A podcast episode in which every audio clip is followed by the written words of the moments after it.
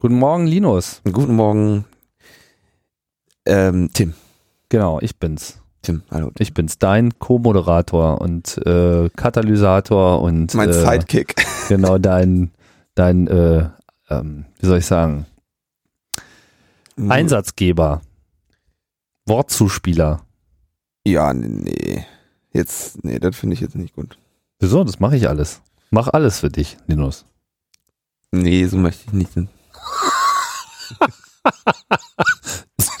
so ja nun auch wieder nicht. Naja, gut, also willkommen bei der Tim Pritlaff Show. Tim Frittler, Tim Frittler. Mein Praktikant Linus Neumann sitzt mir gegenüber und äh, hat ein paar Informationen zusammengetragen und die wollen wir heute besprechen. Hier bei Logbuch Netzpolitik Ausgabe 29. Wir sind der 30 sehr nah. Du weißt, was passiert, wenn man 30 wird? Nee, nicht. Zum Glück weiß ich noch nicht. Nee? Nee. Die Leute fangen an, einen ernst zu nehmen. Ja, das, das ist genau das, wovor ich Angst habe. Na, dem Podcast könnte es gut tun. Ja, aber sonst. doch, doch, nee, das ist gut. 30 werden ist geil. Wirst, wirst es merken. Also die Leute sind auf einmal, auf einmal wirst du einfach bei Default ernst genommen. Wo du dich immer wunderst, warum nehmen die Leute mich jetzt schon nicht ernst? Und dann nehmen sie dich sogar dann ernst, wenn es eigentlich gar keinen Anlass gibt, dass man ernst genommen werden sollte. Ja, das Das, ist. ist bei mir äh, sowieso eigentlich eher selten, aber äh, naja, gut, aber kann ja mal, kann ja mal vorkommen. Also es ist so ein geheimer Club. So 30. Ja. Also eigentlich nicht 23, Wir sondern geben dir 3. dann auch so einen Umschlag.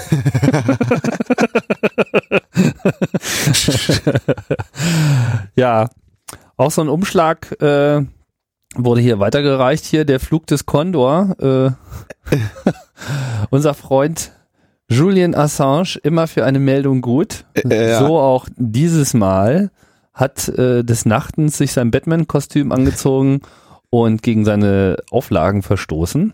Und ist nach Ecuador. Beziehungsweise er möchte gerne nach Ecuador, er hat es bisher nur in die Botschaft geschafft und äh, hat sich da äh, eingenistet und brütet da jetzt gerade irgendwas aus. Ich bin mir ja nicht so sicher, was äh, seine Erwartungshaltung ist da. Äh, ist ja nicht Ecuador auch schon mal irgendwie mit seinen Wikileaks auf den Geist gegangen? Nee, ähm, Ecuador war so eine Geschichte, dass ihr etwas in den, ähm, also erstmal irgendwie 2010 hatte, glaube ich, der Vizekanzler Kanzler von Ecuador, Julian Assange, schon so politisches Asyl nahegelegt in Ecuador. Aha. Und dann sagte aber der Rafael Correa, der äh, Präsident, gesagt, nee, äh, dass das zumindest keine offizielle Einladung gewesen sei, sondern irgendwie eine, eine persönliche Meinungsäußerung, dass also jetzt quasi kein offizielles Angebot gäbe von Ecuador. Und ähm, dann im Rahmen dieser ähm, äh, Botschaftsleaks, da wie, wie, ähm, wie, Ja. wie, wie nannte man, was war der? Cablegate. Cablegate. Ähm, Im Rahmen der Cablegates äh, gab es dann irgendwie eine bisschen diplomatische Verstimmung auch zwischen Ecuador und den USA, aber die gab es ja eigentlich zwischen jedem Land und den USA, weil Ja. die, weil die, ja, Weil überall drin stand, dass wie doof ihre- die anderen alle sind. ja, und sie sich äh, Sorgen machen um alle. Ihr seid alle korrupt, Ja. aber blöd, ne? Naja, und dann ähm, gab es ja vor, das war ungefähr vor einem halben Jahr oder so, diese schöne Sendung, ähm, in der dieser Fernsehshow, die Assange bei Russia Today hat, also The World Tomorrow heißt die, glaube ich. Ähm, da hatte er ja jetzt auch den äh, Rafael Correa als Gesprächspartner vor, also ist ungefähr ein halbes Jahr her, ich kann jetzt gleich mal gucken, wann das, wann das war. Und die Sendung, die ist eigentlich echt ganz cool, weil die ähm, die beiden unterhalten sich da irgendwie so und hauen die ganze Zeit so anti-imperialistische USA-Witze raus, so irgendwie so. Really? Ja, so, ja äh, welche, welches ist das einzige Land, wo es keine Revolution geben wird? USA, die haben keine amerikanische Botschaft. weißt du, so. und, und, und, und, und, so zwei, äh, so zwei Feinde der USA äh, lächeln, machen so die ganze Zeit so Witze, wissende Witzchen so. So Verstehe. Aber ich wusste gar nicht, dass die so auch so, na gut, richtig überrascht bin ich jetzt auch nicht. Also sie haben sich sehr gut verstanden in dieser, ähm, in dieser Folge, ja.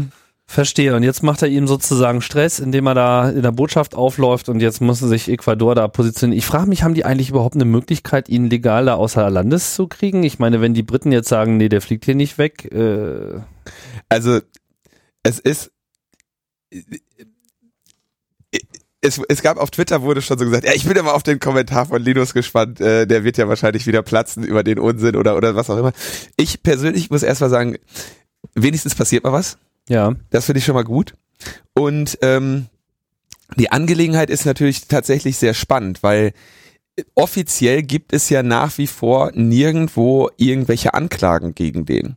Ähm, und die Situation ist, es gibt irgendwie einen Haufen von äh, öffentlichen Aufrufen in den USA, ihn, ihn umzubringen. Es gibt aus dem Stratfor Leak die Information, dass es eine, ein Sealed Indictment gibt, also eine in der Schublade liegende Anklageschrift. Mhm, die rausgezogen wird, wenn es Die rausgezogen wird, so, sobald man ihn hat. Äh, und das sind irgendwie angeblich 14.500 Seiten oder so. Ähm, hat aber, habe ich jetzt noch nicht gelesen. Und ähm, also es ist ja auch, also das ist ja schon relativ ähm, glaubwürdig, dass die USA irgendwie so eine Anklageschrift da haben, ja, und sich den äh, fischen wollen.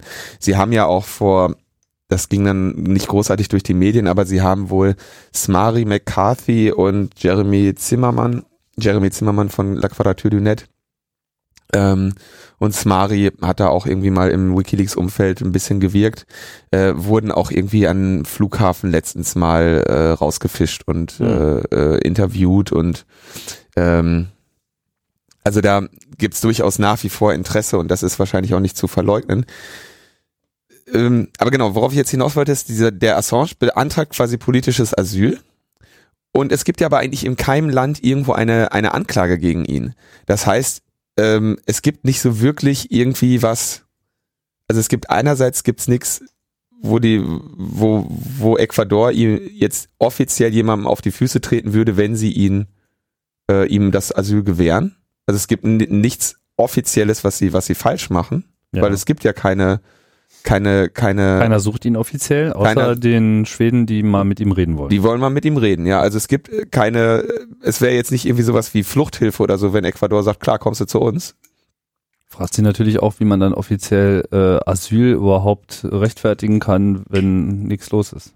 Genau, das ist die, das ist die andere Seite. Und ähm, was sie, den Weg, den sie da gehen, ist natürlich irgendwie dieses, was ihm in den USA droht und dass er jetzt natürlich so diese Leute hochhält.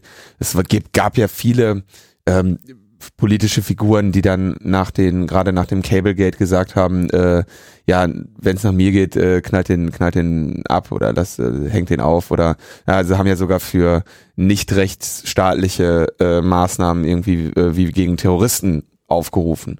Und das ist ja durchaus, äh, sag ich mal, etwas, was man bei so einer Überlegung in die Waagschale legen kann. Hm. Ich persönlich glaube aber viel eher, also es ist ja so, wenn, wenn Ecuador jetzt sagt nein, dann steht unten vor der Haustür die, äh, die Metropolitan Police äh, in dem Moment, wo, wo Julian da rauskommt und schnappt sich den, weil der, also der kann jetzt nicht wieder zurück auf die, ja, jetzt haben sie vor allem mal was gegen ihn. Ne? Genau, und jetzt hat er, hat er gegen den Kram verstoßen und noch viel schöner, ähm, wer hat denn die Kaution bezahlt? Ja, da waren ja auch, ähm, da waren Promis. doch irgendwie Promis dabei. Äh, die werden jetzt die Kohle erstmal nicht wiedersehen, ne? Das sind so 250.000 Euro oder sowas in der Größenordnung, Pfund, habe ich gehört, oder Pfund. Also auf jeden Fall ein Batzen Geld. Ja, das hat jetzt nicht unbedingt einer bezahlt. Und wahrscheinlich sind es jetzt auch alles nicht unbedingt so Leute, äh, die es jetzt sonderlich schmerzt. Ja, aber ähm, Weiß man aber auch nicht. Also das äh, Michael, Michael Moore war da ja zum Beispiel bei. Ähm, ich, Michael, Michael Moore. Ja. Hm? Jetzt ist halt die Frage, ähm, also da, das Geld ist äh, Zweifelsfall ähm, weg. Ja. Zumal wenn er jetzt diese, ja, genau, darauf wollte ich eigentlich hinaus. Also, Das er, behalten er, sie jetzt auf jeden Fall gern. das, das wird jetzt erstmal einbehalten, denke ich. So, das Mhm. Blöde ist natürlich, wenn der, also das Risiko, was er eingeht mit dieser, mit dieser Flucht zu der Botschaft, ist enorm hoch, gesetzt den Fall, dass sie ihm das Asyl nicht gewähren. Dann ist er, dann hat er ein Riesenproblem. Ja. Und dann wird er auch überall in Zukunft im Knast sitzen, wegen Fluchtgefahr. Überall im Sinne von wo? Wo, wo auch immer man ihn als nächstes hintut, der wird im Knast bleiben. So, also ihn wird ja, solange er irgend, also in, in U-Haft in, in Anführungszeichen oder was auch immer. Also das nächste Land, in das er ja fliegen wird, ist ja Schweden. Es sei denn, er er, er appealt jetzt noch gegen Ja. äh, am, am EuGH. Ja. So und da wird Schweden natürlich auch sagen, mein Freund, kommst mal du sofort hier äh, mit in den Knast, bevor du wieder in irgendeine Botschaft rennst. Ja. So, das heißt, ähm, und er, also wenn, wenn Ecuador das ablehnt, hat er auf jeden Fall erstmal ernstzunehmende Probleme in, in England und in Schweden und so weiter. Und deswegen glaube ich, dass er dieses Risiko da nicht eingehen würde, wenn er nicht in Ruhe schon mal mit, mit ähm, Ecuador gesprochen hätte darüber, äh, ob's, ob er da Asyl bekommt oder nicht. Ja. Muss jetzt dazu sagen, wir nehmen am Freitag den äh, 22. auf und es ist eigentlich damit zu rechnen, dass heute noch die Entscheidung äh, gefällt wird. Hm. Ähm, Sollte man hier mal ein bisschen Reload äh, drücken auf den Nachrichtenquellen. Vielleicht äh, müssen wir ja noch eine Schlusskapitel einführen. ja, also ähm, auf jeden Fall spannende Sache und auch so von der von der Überlegung her. Und jetzt kommen wir zum nächsten Problem. Ähm, wie kommt der da weg? Ne? Ich hatte meine meine erste meine erste Theorie war, der ist schon längst in Ecuador und damit die Flucht irgendwie oder damit die Abreise irgendwie nicht großen Wind macht, haben sie haben sie es halt einfach Aber schon. wie soll er denn da hingekommen sein? Ich habe mir das Gebäude angeguckt, die könnten da wahrscheinlich, also die haben ja Hintertür, gehst da einfach, geht ja vorne rein, kommt hinten sofort wieder raus und fährt, äh, fährt irgendwie zum Hubschrauber oder was. Wäre ja schon möglich. Problem ist, aber du hast recht, der hat ja diese elektronische Fußfessel. Das heißt, die, die, äh, die äh, englischen Behörden wissen schon relativ sicher, wo der ist. Es sei denn, er hat sich jetzt in der ecuadorianischen Botschaft irgendwie einen Fuß abgehackt oder so. Oder die Fußfessel abgemacht? Das ist halt die Frage. Ich meine, das wäre dann ein Verstoß gegen seine äh, Bail-Auflagen. Na gut, aber das hat er ja eh schon gemacht. Dann kommt er darauf auch nicht mehr an. Dann kann er sagen, hier, guten Tag, ich beantrage äh, Asyl und eine Flex. Flex habt ihr ja sicherlich da, Asyl können wir auch danach machen. So. und dann hat er da erstmal ein bisschen die Elektronik weggefeilt. Keine Ahnung. Meine, darauf, ne? Ich meine, wenn, wenn sozusagen das würden sie wahrscheinlich auch mitbekommen, weil ich habe keine Ahnung über die Technik von Fußfesseln, aber ich meine, wenn man eine baut, dann ist da definitiv auch äh. Besch Beschleunigungssensor drin, der irgendwie auch feststellt mit, ich werde jetzt gerade abgesägt. Ja, natürlich. Ja, also das, äh, ich denke auch, dass die Briten sind schon halbwegs im Bilde ne? und würden zur Not auch ordentlich äh, Rambazamba machen, wenn er schon außer Landes wäre. Also unklar, keine Ahnung. Aber genau, was ist jetzt, was ist jetzt, was ist eigentlich der, der Knackpunkt bei der Angelegenheit? Ähm, Ecuador hat jetzt da natürlich eine relativ problematische Situation und wird jetzt vermutlich gerade sehr in den diplomatischen Verhandlungen stecken mit den anderen Ländern, um da mal abzufühlen, wie viel Ärger sie sich einhandeln, wenn sie das jetzt machen. Ähm, weil es ist relativ klar, dass das ein Affront gegen Schweden ist, Affront gegen die USA und ein Affront gegen ähm, England. Unabhängig der Sache, einfach nur rein, rein Großbritannien heißt das. Großbritannien. Großbritannien und Nordirland, um genau zu sein. Wir könnten uns auch auf Vereinigtes Königreich einigen. Ja, das äh, UK, okay, Du also sagst ja auch nicht Bayern, wenn du von Deutschland sprichst. nee, das sowieso nicht. Wollte ich nur mal kurz. Aber Die Tommys. ja, ja. Was Der, der Tommy. Wenn der Tommy jetzt sagt, Jeder Tritt ein Brit, jeder Stoß ein Franzos. so ungefähr steht jetzt da die, äh, jetzt, so ungefähr so steht jetzt Ecuador da. Die müssen sich jetzt wirklich überlegen, so was sagen die USA dazu. Und ähm, das Interessante ist, rein offiziell, wie gesagt, den sucht ja keiner. Also, Ja. äh, also den suchen zwar Leute, aber es gibt keine Anklagen. Also auf dem Papier ist die, ist die Angelegenheit völlig in Ordnung. Aber natürlich wird das jetzt in den, in den diplomatischen Hinterzimmern ähm, gerade muss, muss Ecuador sich jetzt überlegen, wie viel Ärger handeln sie sich ein, wenn sie das machen. Das wäre wahrscheinlich überhaupt das Schlimmste für ihn und so, dass die sagen so, ja, äh, Herr Assange, Asylantrag ist ja schön und gut so, aber erstens liegt ja nichts gegen Sie vor zweitens sind Sie offensichtlich total bedeutungslos. Gehen Sie bitte wieder. Dann bringt er sich um. Also ich bin, ich bin sehr gespannt, was, wir, Wir können ja mal. Naja, gut. Also ich meine, nehmen wir mal an, dass die große, das große Verschwörungsszenario, ja, was er so ein bisschen an die Twitter-Wall äh, malt, äh, äh, dass da was dran ist. So, ja. Äh, Die USA haben schon so einen, einen, so einen Plan irgendwie in der Schublade, der ist mit Schweden abgesprochen, alles ist der totale Fake, irgendwie auch so äh, die Mädels, die da vor Gericht gezogen sind, das ist alles nicht wahr und das ist alles nur ein, ein großer gemeiner Plot, um ihn irgendwie schnellstmöglich dem Henker äh, zuzuführen. So, wenn er das wirklich glaubt, dass das so ist, unabhängig ob es so ist, so, dann ist natürlich dieser Schritt für ihn irgendwie konsequent, weil für ihn ist dieser äh, Schritt nach Schweden irgendwie quasi der Auslieferungsantrag äh, with no return. Und die Interpretation ist ja vielleicht gar nicht so verkehrt. Also warum wollen die ihn in Schweden haben, wenn sie, also die Idee ist ja, dass Schweden, dadurch, dass sie gar keine Vorwürfe gegen ihn haben, oder, oder die, auch Vorwürfe gibt's, aber keine offiziellen, äh, keine offiziellen Anklagen oder sowas, dass Schweden quasi in dem Moment, wo der bei ihnen ist, genau in dieser Position wäre, ihn, äh, ach hier ist er ja, guck mal, zack, ab in die USA. dass das, das ist ja quasi, das befeuert ja quasi diese Idee. Ähm, oder Weil sie ihn ja nicht befragen per Fernbefragung zum Beispiel, genau. was sie ja auch äh, hätten durchaus ja, tun können. Was angeboten wurde. Ich weiß nicht, wie üblich das ist, hatten wir ja schon mal auch drüber gesprochen. Aber also das, das befeuert, befeuert natürlich den Gedanken. Mhm. Wir haben, ähm, ich habe mich vor ein paar Wochen nochmal mit jemandem unterhalten, der da auch ähm, relativ nah dran ist. Du kannst dich dran erinnern ähm, der halt auch meinte, naja, wenn du Julian wärst, würdest du auch nicht sagen, alles klar, ab nach Schweden, sondern äh, du würdest halt auch irgendwie wimmernd mit dem Daumen im Mund unterm Bett liegen. Und ähm, da konnte ich dann auch relativ wenig entgegensetzen, ja. Ja, klar, das ist nachvollziehbar. Ich meine, für ihn geht's da auch um, um die Haut und äh, ja.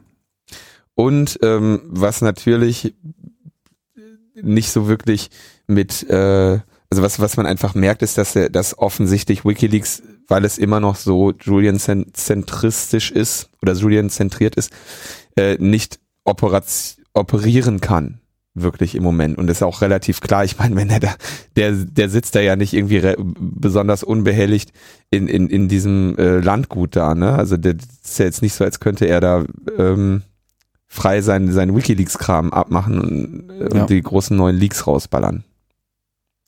Fragt sich, ob das in Ecuador dann alles so sehr viel einfacher ist. Ne? Gott, Ecuador ist bestimmt ein schönes Land, aber am Ende kommt er da ja auch irgendwie nicht weg.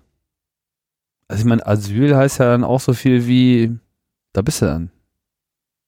Ja. Also der wird sich da das schon ganz. Ich meine, ihm geht es ja irgendwie darum, zu überleben und dass er, dass er nicht in die USA kann, äh, ist relativ klar dass ja. er mit Europa äh, abgeschlossen hat, nach dem, was, was ihm jetzt mit den mit äh, dem Vereinigten Königreich und dem schwedischen Königreich äh, widerfährt, ja. All diesen Königreichen. Ja, in den, also mit den ganzen Königreichen hat er auch keine Lust mehr. Australien, dritter Kontinent, auf dem er äh, sich nicht mehr blicken zu lassen braucht.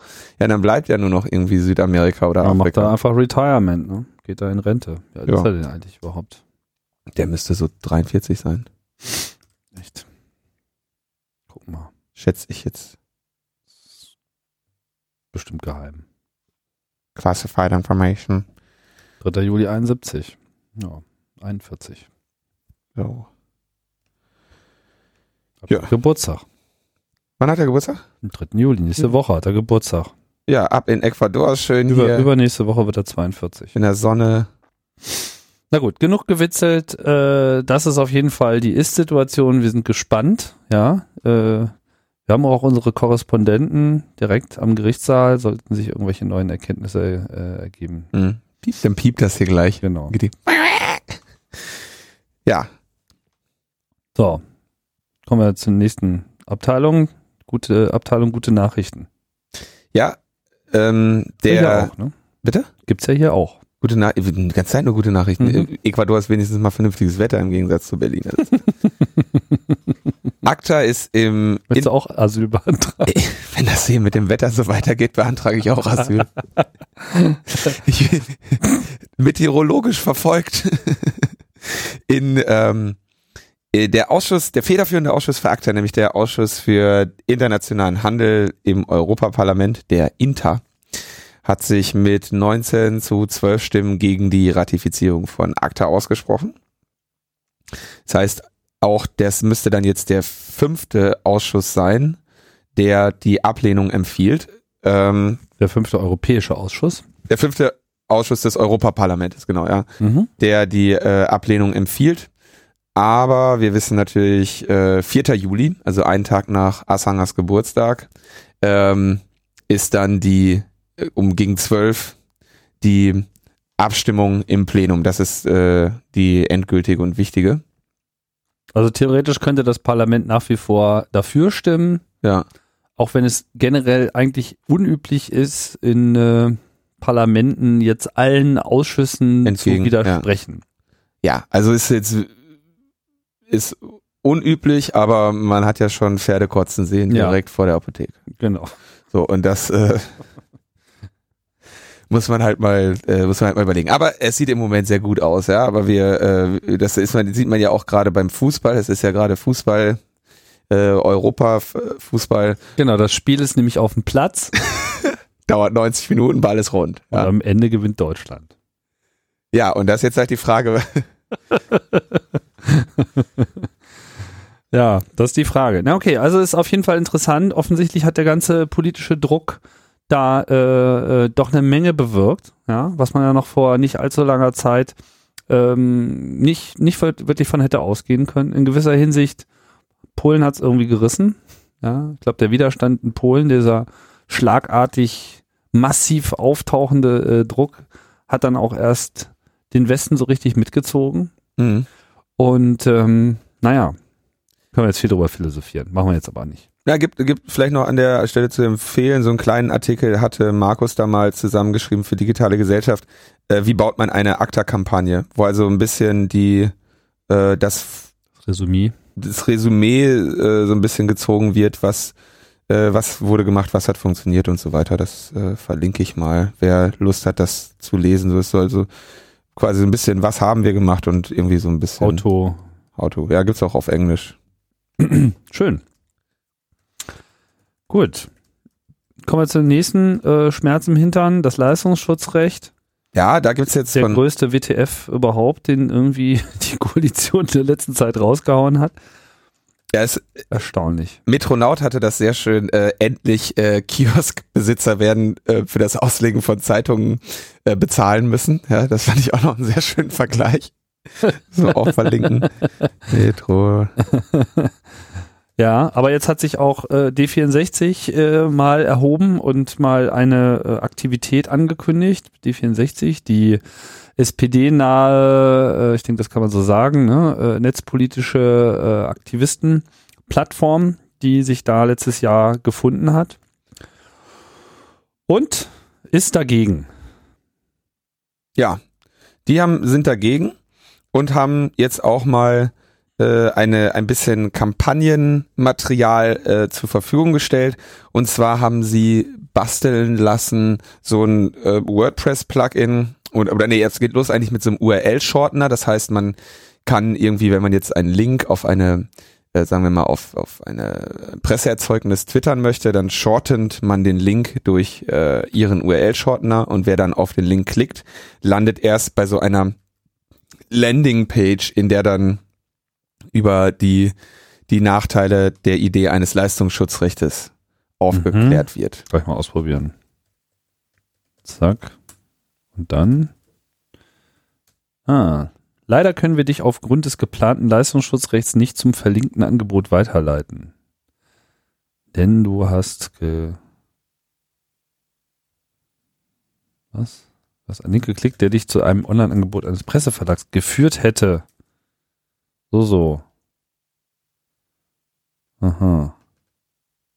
Ja, da haben sie also eine, so eine, dahinter verbirgt sich so eine Blacklist äh, an den Verlagen, die irgendwie dafür Ja. äh, Lobbyarbeit betreiben. Hab's gerade mal mit Welt.de ausprobiert, das scheint äh, offensichtlich vertreten zu sein, das wundert ja auch nicht. So. Und genau, das, das dann noch weitergeführt als WordPress-Plugin. Das heißt, da läuft dann einfach so ein kleiner Substitute durch und Nimmt Setzt- alle Links sozusagen. nimmt alle Links von dieser Blacklist und setzt dann diesen diese Landingpage davor. Ja. Mhm. Also ja relativ, ist ja relativ einfach gebaut, ne? Also irgendwie Ja gut, aber er macht das so dynamisch beim Ausliefern genau geht einfach Artikel. dynamisch. Ändert beim- das jetzt nicht in der Datenbank oder so. Nö, nö, das, also denke ich nicht, ich habe den Code jetzt nicht gelesen, aber äh, das wäre jetzt sehr dumm, das, äh, das Okay. äh, nicht in. Das ist an sich eine ganz pfiffige Idee, weil Denke ich das auch. macht jetzt erstmal nichts kaputt. Ist Genau. natürlich auch ein Schön, eignet sich schön zum Klickaktivismus, äh, Plugin rein und fertig. Klicktivism. Klick, Klick, Klicktivism Reloaded. Klicktivism. Ja, also schöne, schöne Kampagne und auch ähm, man sieht da relativ gut die so, so zügig wie das kam, kann man ja davon ausgehen, dass sie es in der äh, in der Hi- Hinterhand hatten Ja.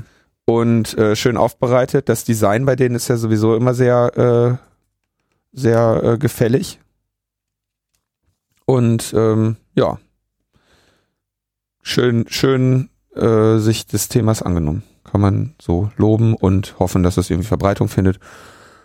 Und äh, wie gesagt, es macht es einem relativ einfach. Genau. In der Koalition selber geht's äh, da, glaube ich, äh, ganz munter hin und her. Da sind jetzt auch alle nicht unbedingt so überzeugt, dass das Leistungsschutzrecht, ich glaube sogar das C-Netz äh, hat sich dagegen ausgesprochen. Ja, Also, C-Netz, also dagegen ausgesprochen, sagen wir mal so in dieser üblichen Formulierung mit suboptimal und Mhm. Äh, jetzt, hast du noch gar nicht nee, gesehen. ne? nee, doch, ich wollte c-netz.de, da landet man halt bei der Telekom. Ach echt? Ja, das sind schon Spezialisten. Knetz.de, wie, was ist denn jetzt die Seite von denen? Weiß ich nicht. C-Netz. C-Netz, all about Info. cnetz.info. Ah ja, Mhm. Sind ins Ausland abgewandert. Leistungsschutzrecht hemmt Innovation, fördert sie nicht.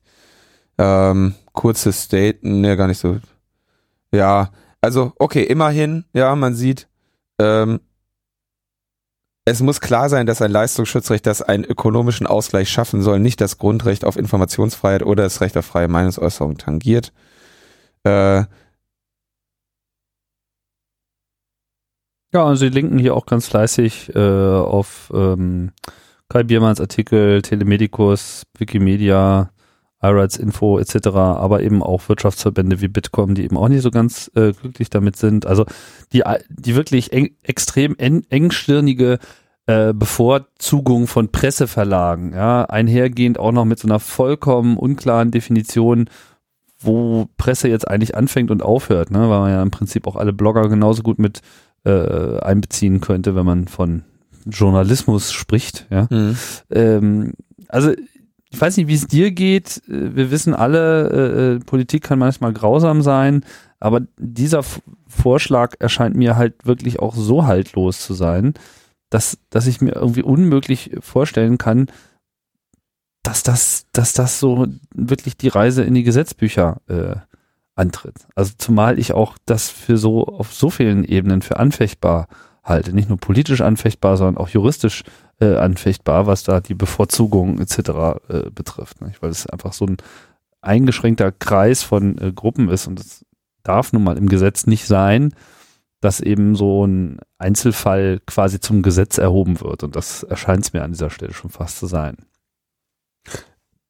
Ja, also es, es ist relativ eindeutig so. Es gibt ja zumindest die Theorie, die, sag ich mal, so von einigen Leuten kolportiert wird, wo ich aber überhaupt nicht sagen kann, was da, was da dran ist, dass dieser Vorschlag absichtlich so schlecht ist, dass er quasi scheitert Hm.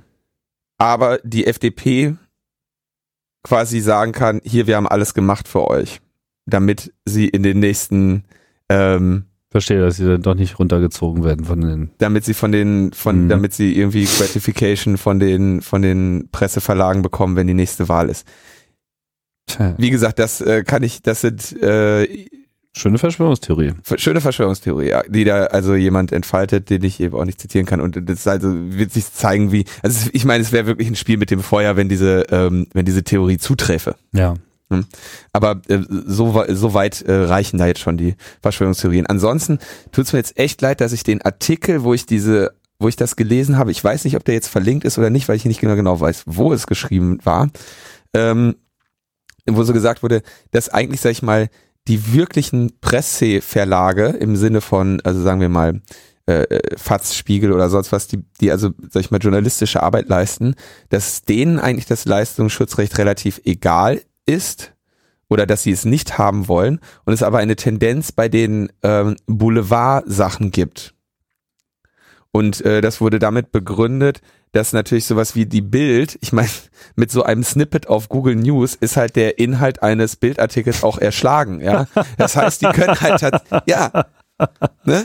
Und, und, und, und, am, am spannendsten sind bei denen ohnehin die Überschriften. Das heißt, es ist wirklich so, dass, sag ich mal, der, äh, sagen wir, 85 Prozent des, des Erzeugnisses in so einem Google News äh, Snippet äh, tatsächlich dann ähm, erschlagen werden. Mhm. Und äh, das, was ne, während, so, so dass es beim Boulevard tatsächlich äh, vielleicht Links und Visits kostet, während das bei, sag ich mal, einem durchschnittlichen Intellekt angemessenen äh, Journalismus genau nicht der Fall ist, ja, sondern dass da natürlich der der der Titel nur der Appetizer auf den Inhalt ist, während ähm, bei bei Spiegel ja äh, bei bei ja bei Spiegel auch manchmal, bei Bild hauptsächlich der der Titel eigentlich schon über den Inhalt hinausgeht und dem Inhalt eigentlich noch mal ein bisschen zurückgerudert werden muss. Ja, ja genau.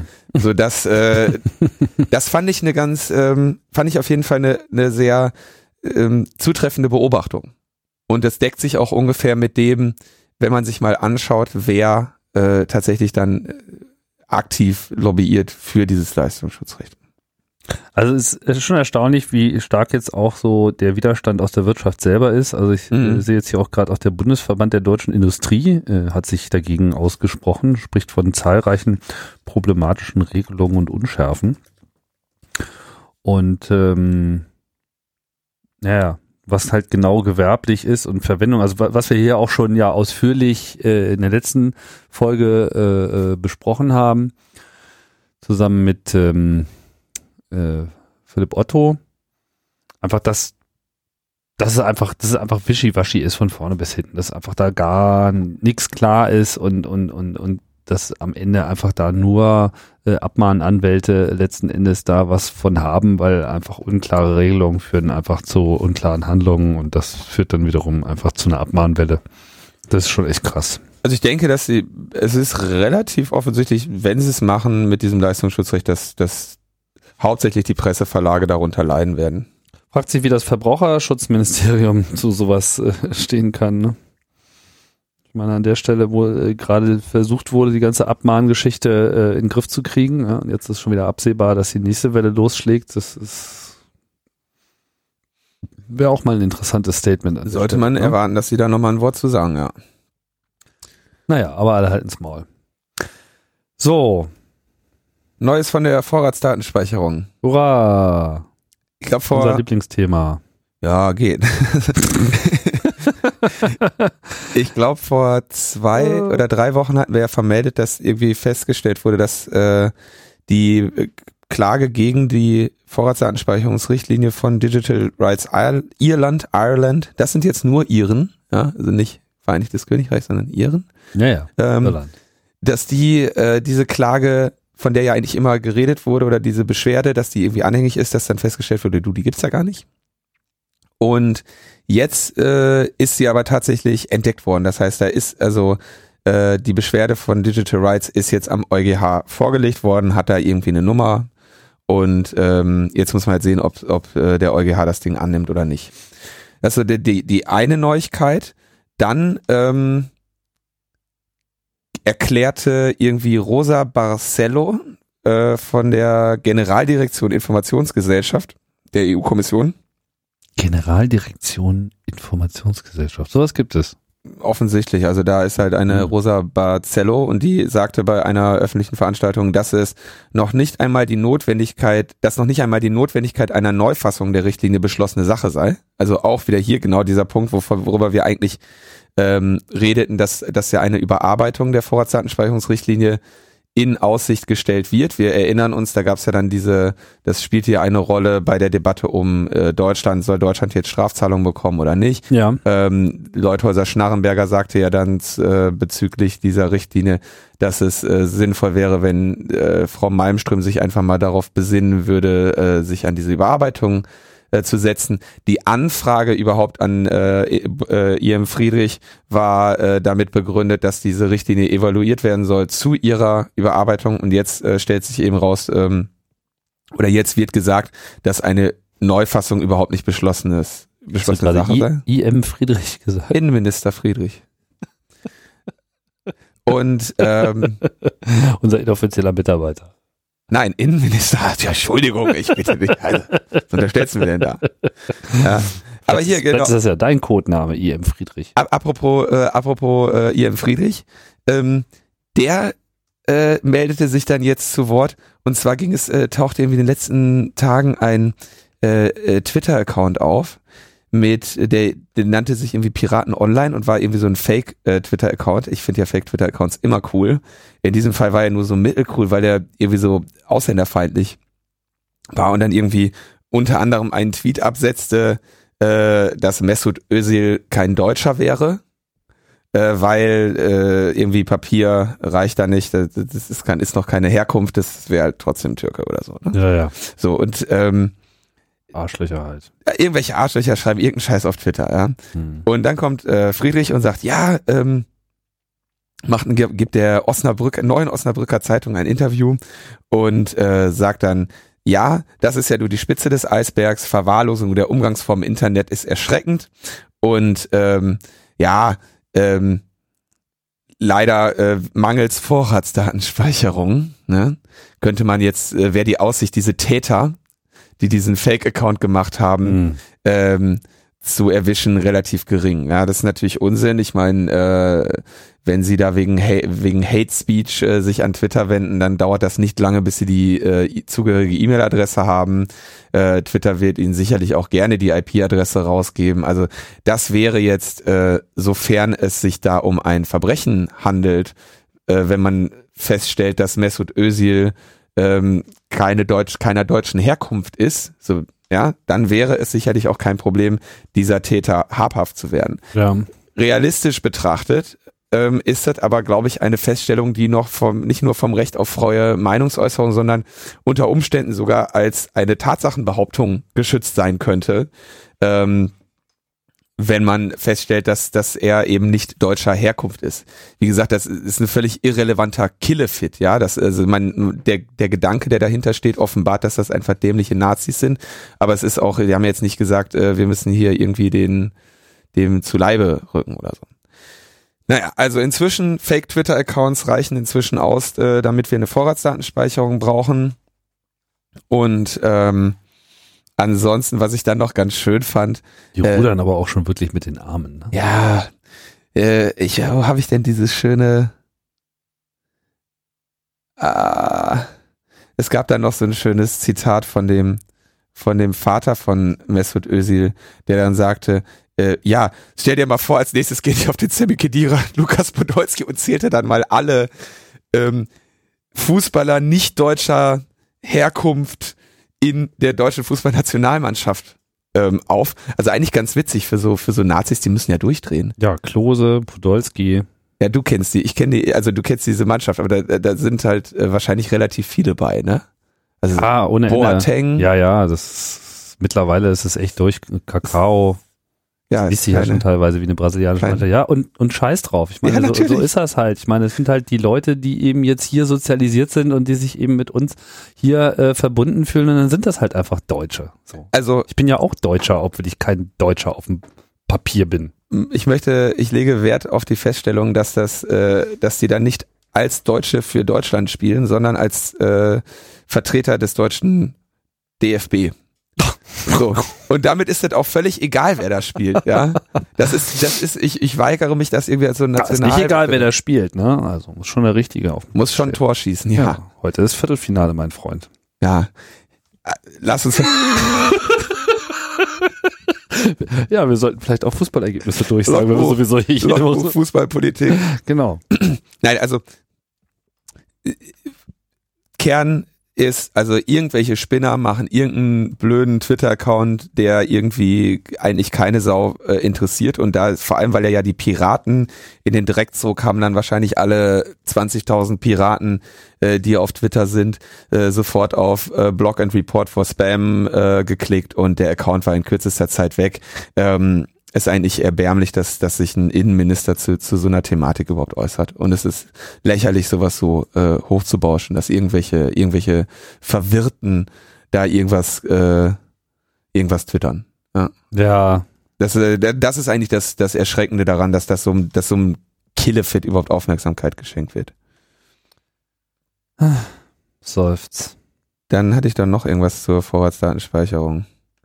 Ja, äh, hier der ähm, der AK Vorrat hat dann mal äh, noch mal eine eine Studie der oder eine Zusammenfassung der Bundesnetzagentur äh, hier thematisiert, eine Erhebung, ähm, in dem mal festgestellt wird, dass wie lange und was Mobilfunkprovider speichern.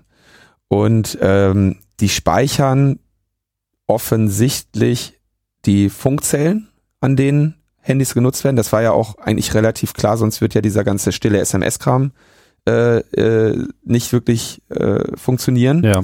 Und äh, zwar macht Vodafone das bis zu 210 Tage lang. Das heißt, ähm, die haben dann ähm, offensichtlich 210 Tage lang dort protokolliert, wo man sich zum Zeitpunkt von Kommunikation mit dem Netz, also Empfang von äh, SMS oder Anruf oder ausgehend ähm, aufgehalten hat. Das, wär, das sind ja im Prinzip Dinge, die auch in der Vorratsdatenspeicherung so äh, vorgesehen worden wären. Das findet offensichtlich statt. E plus 80 Tage, Telekom 30 Tage. Außerdem speichern sie wohl auch ähm, die ausgehenden Verbindungen und das selbst bei Nutzung eines Pauschaltarifs ähm, für ähnlich lange Dauer, ja, ziemlich genau die gleiche Dauer. Ähm, das heißt, obwohl ich eigentlich einen Vertrag habe, der äh, es mir ermöglicht, so viel zu telefonieren, wie ich das für richtig halte, äh, protokollieren die über äh, ja zwischen 30 und 210 Tage lang mit wem ich tatsächlich telefoniert habe, obwohl es eigentlich keinen Grund gibt, das ähm, für die Abrechnung zu tun. Ja, es gibt Ja. sind Daten, ähm, die an der Stelle nicht sinnvoll zu erheben sind oder, oder eigentlich deren Erhebung nicht sinnvoll begründet werden kann. Außer natürlich, ähm, Dass das für Sie ja vielleicht auch ganz interessante Informationen sind, einfach für das wirtschaftliche Data Mining. genau, so irgendwie, wie, wo werden unsere Netze am meisten benutzt und äh, so. Genau, ich meine, das ist ja das andere Problem. Es ist ja jetzt nicht nur so, dass es ein staatliches Interesse gibt an ähm, Datenspeicherung, ja. Äh, oder- oder Ich würde jetzt auch mal nicht sagen auf Vorrat im Sinne von einer zukünftigen ähm, Verwendung, sondern einer Langzeitspeicherung zwecks einer statistischen Auswertung, die ich in gewisser Hinsicht auch, ähm, wie soll ich sagen, sofern sie anonymisiert ist, ausreichend anonymisiert ist, für absolut sinnvoll halte. Weil klar, wenn man ein Mobilfunknetz betreibt, dann möchte man natürlich auch sehr viel darüber wissen, wie es genutzt wird, um es einfach entsprechend gut ausbauen zu können, ne? Voraussagen zu treffen. Und das ist natürlich klar, dass man sich dann äh, eben diese ganzen Bewegungsdaten auch anschaut. Es muss halt nur konsequent gemacht werden und eben entsprechend anonymisiert werden. Ich meine, letztlich regt sich zum Beispiel auch keiner auf, oder wahrscheinlich regt sich doch irgendjemand darüber auf, aber meiner Meinung nach nicht, äh, wenn dann nicht gerechtfertigterweise, dass zum Beispiel auch die ganzen Bewegungsdaten verwendet werden für äh, Verkehrs äh, Aussagen. Ich meine, wenn man heute mit einem TomTom durch die Gegend fährt und äh, sagt, ich will hier nach B, ja, dann sagt er, ja, fahr mal nicht da lang, weil da ist gerade Stau. Und diese Information kommt halt letzten Endes da. Das sind ja jetzt zwei verschiedene Paar Schuhe. Ähm, also dieses, dass, die- dass die, das TomTom irgendwie guckt, wo, wo halten wir uns die ganze Zeit auf ähm, und wo scheint ein Stau zu sein, ist natürlich eine sehr, eine sehr sinnvolle Sache. Das, das lässt sich ja auch anonymisiert machen. Ähm, als Mobilfunkbetreiber kann ich, brauche ich nicht die Einzelverbindungsdaten aller, ähm, aller meiner äh, Netzteilnehmer, um zu gucken, wo mein Netz belastet ist. Das ist eine Information, die kann mir auch die einzelne Zelle sehr viel einfacher auszuwerten, äh, Klar. bereitstellen und ähm, ähm, selbst wenn ich das jetzt aus der Zelle nicht extrahieren könnte, was man ja mit sehr großer Wahrscheinlichkeit sehr einfach machen kann, ähm, es ist eben noch lange kein Grund, dass ich jetzt das auf die Person bezogen und für eine solche Dauer ähm, und absolut nicht anonymisiert mache. Ne? Also wenn ich Nee, ist klar. Es ist nur so, ich denke, dass bei den Firmen manchmal auch einfach so eine gewisse Faulheit, äh, so eine mentale Faulheit vorliegt. So nach dem Motto, na, wir speichern das mal alles, so, dann können wir später mal gucken, was wir draus machen. Hm. Ich meine, das, hat sich natürlich schon ein bisschen geändert. Das war in Deutschland sicherlich auch immer schon ein bisschen anders. Aber das ist natürlich auch das, dass eigentlich quasi Vorratsdatenspeicherungen zwangsläufig irgendwie dabei abfallen, weil es einfach so diesen äh, privaten Datenhunger gibt und man im Zweifelsfall erstmal lieber mehr speichert als weniger. Ja, also dass diese Datensparsamkeit, die mangelnde, äh, dann auch die Ursache sein kann. Dass eben ja am Ende äh, so etwas wie eine Vorratsdatenspeicherung tatsächlich durchgeführt wird, wenn auch nicht staatlich beauftragt oder verpflichtend. Ja. So, also gibt's gibt's nochmal verlinkt eine schöne Seite, äh, wo man sich das anschauen kann mit der Speicherdauer. Und da gibt's jetzt natürlich dann auch irgendwelche Beschwerden, dass das äh, gerechtfertigt werden soll und so. Aber man wird sich, ähm, denke ich, auch mittelfristig nicht wirklich von der Problematik ähm, der oder den Problemen, die mit Datenspeicherung einhergehen, befreien. Ja, also das, das Problem wird irgendwie bleiben, genau wie du das sagst, dass es eben auch ganz andere Interessen gibt, ja, solche Daten einfach mal zu erheben und so. Genau. Na gut, dann können wir das, glaube ich, jetzt auch abschließen hier mit den äh, Vorratsdaten.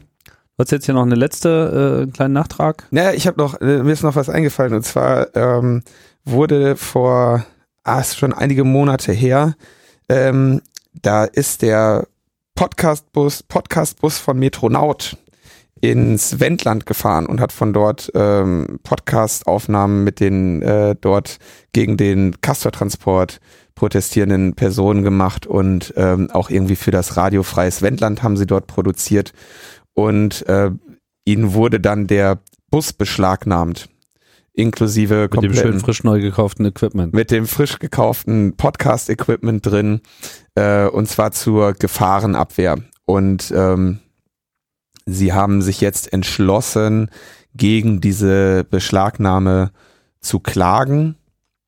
Ähm, und eigentlich gibt's für die, also wollen natürlich irgendwie Pressefreiheit nach Artikel 5 äh, irgendwie durchsetzen, dass diese Beschlagnahme illegal war. Da, da gibt's für die eigentlich nicht viel zu holen, außer eben Recht zu haben. Und äh, das wird sie sicherlich auch ein bisschen ähm, Geld kosten, das zu machen. Und sie haben da jetzt ein äh, Spendenkonto und äh, einen Flatterknopf.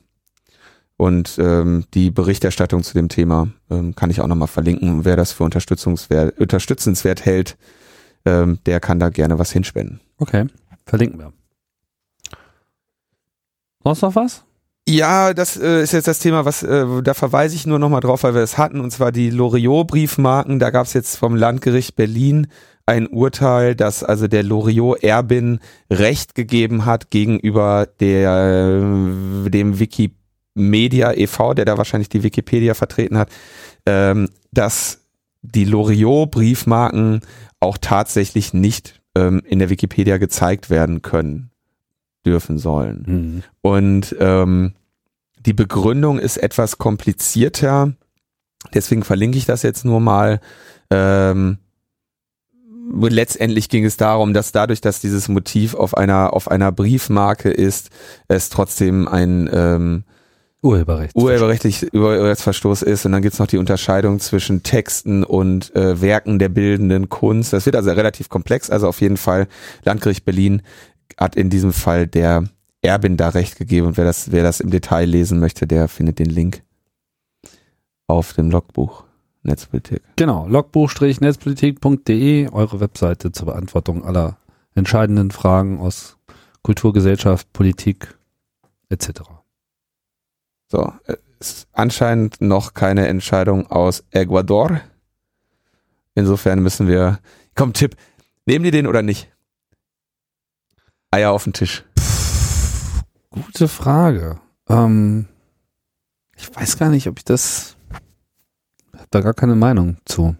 So können wir nicht wetten.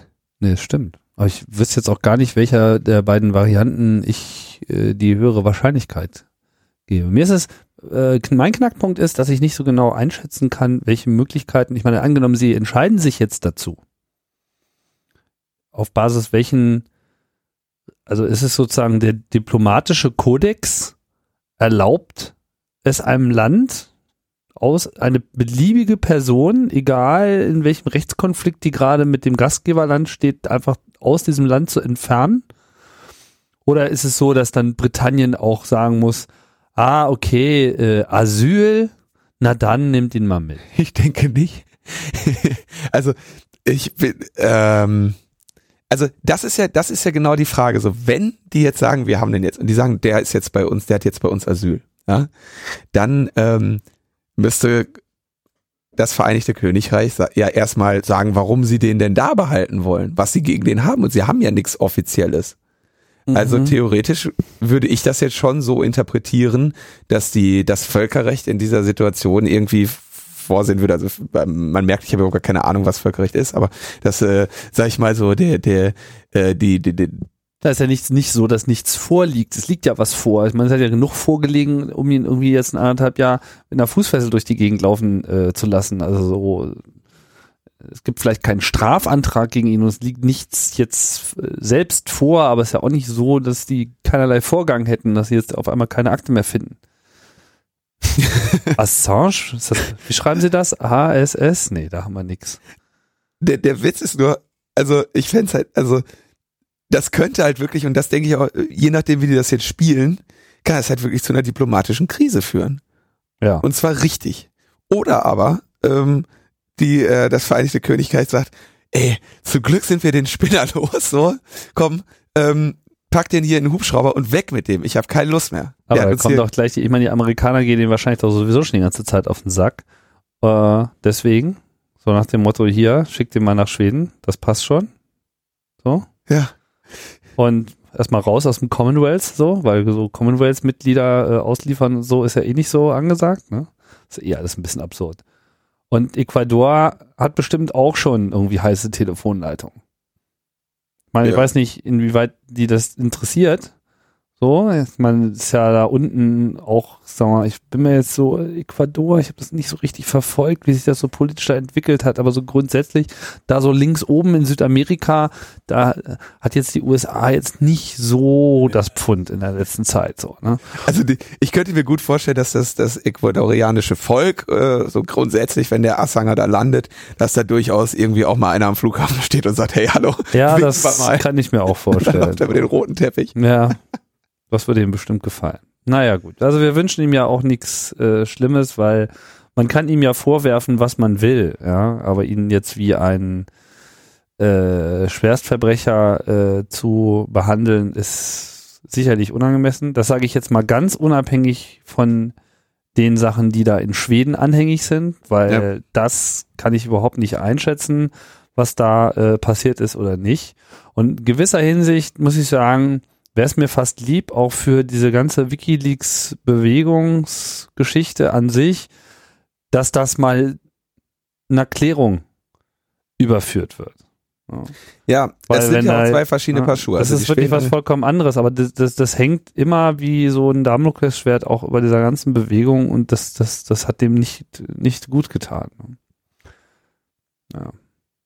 Also spannende Sache, spannende Situation und ich bin wirklich äh, also ich, ich muss sagen, solche, Situ solche Situationen wie, wie die, in der Ecuador sich jetzt befindet, die ähm, kann ich stundenlang drüber philosophieren. Also so dieses, äh, äh, was so, die sind halt in der Situation, wo sie auf jeden Fall nur noch eine Entscheidung treffen können, die ihnen ziemlich viel Ärger einhandelt. Ja, na gut, aber es sei denn, die erschießen eh ihn so einfach standrechtlich im Botschaftsgarten. So. Kriegen sie aber auch Ärger. Oh weia. Vielleicht sollten wir weiter diskutieren, wenn wir hier auch erwachsen geworden sind nämlich in der 30. Ausgabe von Logbuch Netzpolitik und ich hoffe, ihr seid auch wieder äh, mit dabei. Schalten Sie wieder ein, wenn Sie Linus sagen hören. Guten Morgen, Tim. Bis bald. Ciao, ciao.